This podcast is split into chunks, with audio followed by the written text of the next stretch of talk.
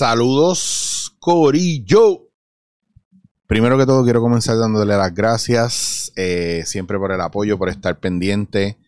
Eh, como han visto, no he sacado ningún dándote en la cara porque ando más arrollado. Pero sí les puedo decir que está arriba el episodio de Intelecto de nuestro compañero Sly, donde me tuvo de invitado en su programa Intelecto y estuvimos hablando un rato ahí.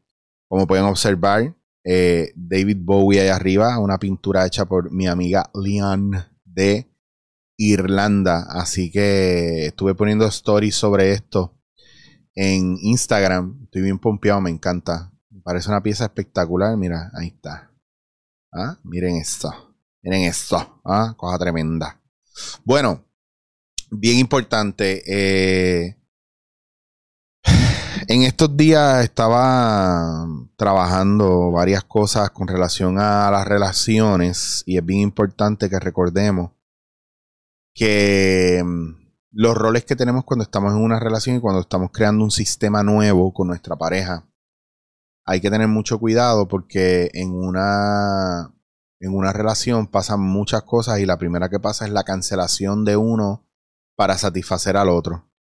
Y curiosamente, dado a que estamos como que saliendo de una pandemia y hay gente que está saliendo y entrando de relaciones poco a poco, eh, o a veces hasta abruptamente, tenemos que tomar en cuenta de que no, no nos estamos dando tiempo dentro de una relación para dejar que caiga todo en su sitio. Pero sobre todo para poder ver y observar y entender cómo está el otro y en el caso pues, de los hombres, eh, cometemos la falta de pasar por procesos que no le explicamos a nuestra pareja o, tenemos a nuestra pareja en oscuridad. Y a veces nuestras parejas, en el caso de las mujeres o, o algunos otros hombres, se comportan como el papá o la mamá y entonces empieza la represión y el castigo. Y entonces ya esto se vuelve una, una relación bien tóxica. Entonces tenemos que ir mirando ese tipo de cosas porque hoy día están pasando muchas cosas bien feas con relación a, a la convivencia y al ser pareja, que aunque se expresa mayormente de violencia física del hombre hacia la mujer, eh, no podemos descartar que ambos somos responsables de las cosas que pasan y cómo pasan yo sé que es bien difícil, ¿verdad? Y tengo que tocar esto con pinzas porque rápido yo sé que va a saltar alguien y decir, ah, pero cuando una mujer la maltratan, es víctima, esto y lo otro, aquello. yo entiendo, estoy entendiendo perfectamente dónde viene. Hay unos casos donde los hombres que, que están son hombres que no han trabajado nunca la parte emocional, que son cortos de mecha y que han vivido bajo un yugo machista toda su vida. Y más que un yugo machista, un una cuestión de poder y control por su fuerza o por el hecho de ser hombre. Yo no lo llamo una posición de privilegio, yo no siento que sea un privilegio o no ser hombre o mujer, yo siento que o me siento a gusto o no me siento a gusto con quien soy y con lo que soy. Y ahí es que estriba el problema mayor, que hoy día estamos trabajando desde un punto de intransigencia donde no estamos escuchando, sintiendo empatizando, buscando resolver, sino buscando destruir y cancelar. Y hay que tener mucho cuidado con eso. Yo quiero aprender o estoy trabajando el, poder ayudar, ¿verdad? A través de lo que yo estoy trabajando conmigo a nivel personal, el poder ayudar a otros hombres a, a comunicarse y a, y a trabajar con los demás. Y hay gente que me reclama que yo los bloqueo, no los bloqueo, que los cancelo, que no los escucho. Eh, Mano, es que estoy en una posición donde por yo querer hacer lo que estoy haciendo me ridiculizan. El mundo está cayendo en canto y yo estoy tratando de mejorarme yo para ayudar a los demás y recibo comentarios y cuentas falsas pidiéndome ayuda solamente para ver cómo yo reacciono y para decirme qué pendejo, mira cómo te lo creíste.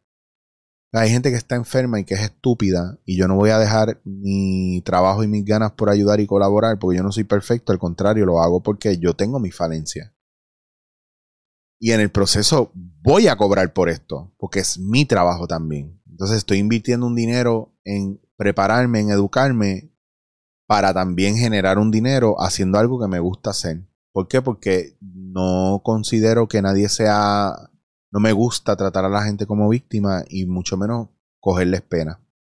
Me gusta ayudar de verdad y que podamos ayudarnos y, y que en menos tiempo tú puedas lograr mucho más. Y es lo que me pasa con los talleres. Eh, me gusta ir al grano, me gusta profundizar, pero me gusta que la gente en 3, 4, 5 días se vayan con una sustancia sólida de lo que son y con un descubrimiento sobre ello. Y con un plan de acción para que puedan empezar a moverse de manera independiente.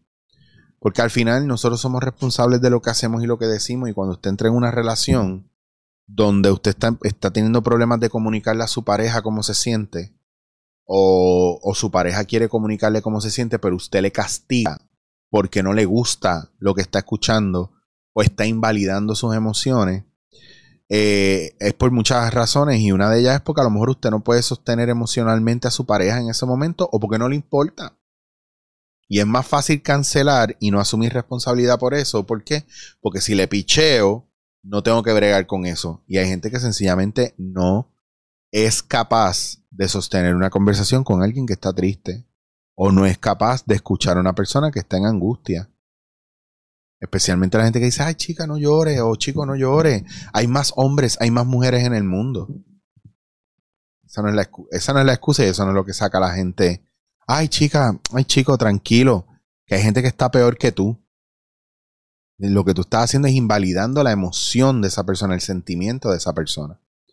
Entonces no es alimentar el victimismo, es ayudar a traer razón y conocimiento desde donde estamos, hacia donde vamos y a la persona que tenemos de frente. Entonces, es bien importante hablar porque es fácil hablar, pero lo que es difícil es la ejecución de lo que estamos diciendo. Hay gente que te montó unos discursos cabrones y tú dices, diablo, está cabrón y su vida es una mierda. Hay gente que son coach o psicólogo, esto lo he dicho mil veces y lo seguiré diciendo, que su última clase fue hace 15 años atrás. Pero entonces su profesión les obliga a tomar cursos para seguir eh, su posgrado y su actualización y toman cursos que no los ayudan a conectar y que es para salir del paso. Y a la hora de hacer su trabajo es shady, no conectan. ¿Sabes cuánta gente me ha dicho a mí? Ah, es que yo estuve yendo a un psiquiatra y a un coach y a un psicólogo y esto y lo otro. Y no me sirvió para nada. ¿Cómo es posible? ¿Cómo es posible que no te sirva? Porque me dicen, ah, es que tuve dos horas contigo y me sirvió más de lo que he hecho con mi psicóloga. Y a mí eso me preocupa mucho. No porque quiera invalidar el trabajo de los demás, sino porque estamos en un mundo donde hay una, una necesidad emocional y una reacción en las relaciones en las que estamos y no buscamos ayuda y cuando buscamos ayuda nos encontramos con que la ayuda no es lo que esperábamos. Entonces es bien importante que hagamos nuestra parte, ¿verdad? Con, o, que los terapeutas hagan su, su parte de conectar, que nosotros hagamos nuestra parte de decir la verdad en confidencia, para poder mejorar. Y cuando llega a las relaciones es bien importante escuchar y no castigar, ¿verdad?, las emociones o no invalidar las emociones del otro. Y la comunicación es bien importante y sobre todo nosotros como hombres debemos comunicarnos más con nuestras parejas para poder dejarles saber cómo nos sentimos, aunque parezca que somos débiles o vulnerables. tenemos que quitarnos eso de, de la cabeza. No podemos tener a nuestras parejas en la oscuridad. Y parejas, no castiguen a sus parejas. Eh, en el caso de las mujeres que castigan a los hombres no dándoles sexo, peleándoles, no dejándoles ver al nene, a la nena, eh, porque los hombres son unos cabrones y está bello y precioso, está genial, pero bájenle. Porque también nosotros, ¿verdad? Tenemos emociones. Y los hombres no sean tan cabrones, aprendan a hacerle frente a sus parejas y decirle las cosas y mirarlas a los ojos y no esperar a tener una bella que era cabrona para decirle lo bonitas que se ven y traerle flores o, estar ahí presente. Aprendan a, antes de tener intimidad, mirarse a los ojos, besarse, tocarse, no sé. Pero conectar, conectar es algo bien importante y, y después de esta pandemia, de lo más difícil de la pandemia, reconectar ha sido bien complicado. Así que, nada, les pido paciencia con los demás, les pido paciencia con ustedes pero sobre todo les pido que todo lo que hagan lo hagan en amor y que estar rabioso no significa cancelar el amor o, estar molesto no cancela el amor. Son emociones que usted no tiene que reprimir, son emociones que usted tiene que liberar de una manera saludable, pero eso se lo tiene que buscar usted y No piensen que ir a un terapeuta es malo o es de loco. Es muy conveniente y es muy bueno. Es un gimnasio de emociones. Y no necesariamente tu pareja tiene que cargar con todo ese peso, sino que lo puedes soltar en un lugar seguro mientras lo vas entendiendo, porque mientras más lo conoces, más lo puedes trabajar. Knowledge is power. Knowledge about yourself is power over yourself. El conocimiento es poder. Conocerte mejor te ayuda a ganar más poder sobre ti. Entonces, no esperemos más. Este es el momento. Este es el tiempo.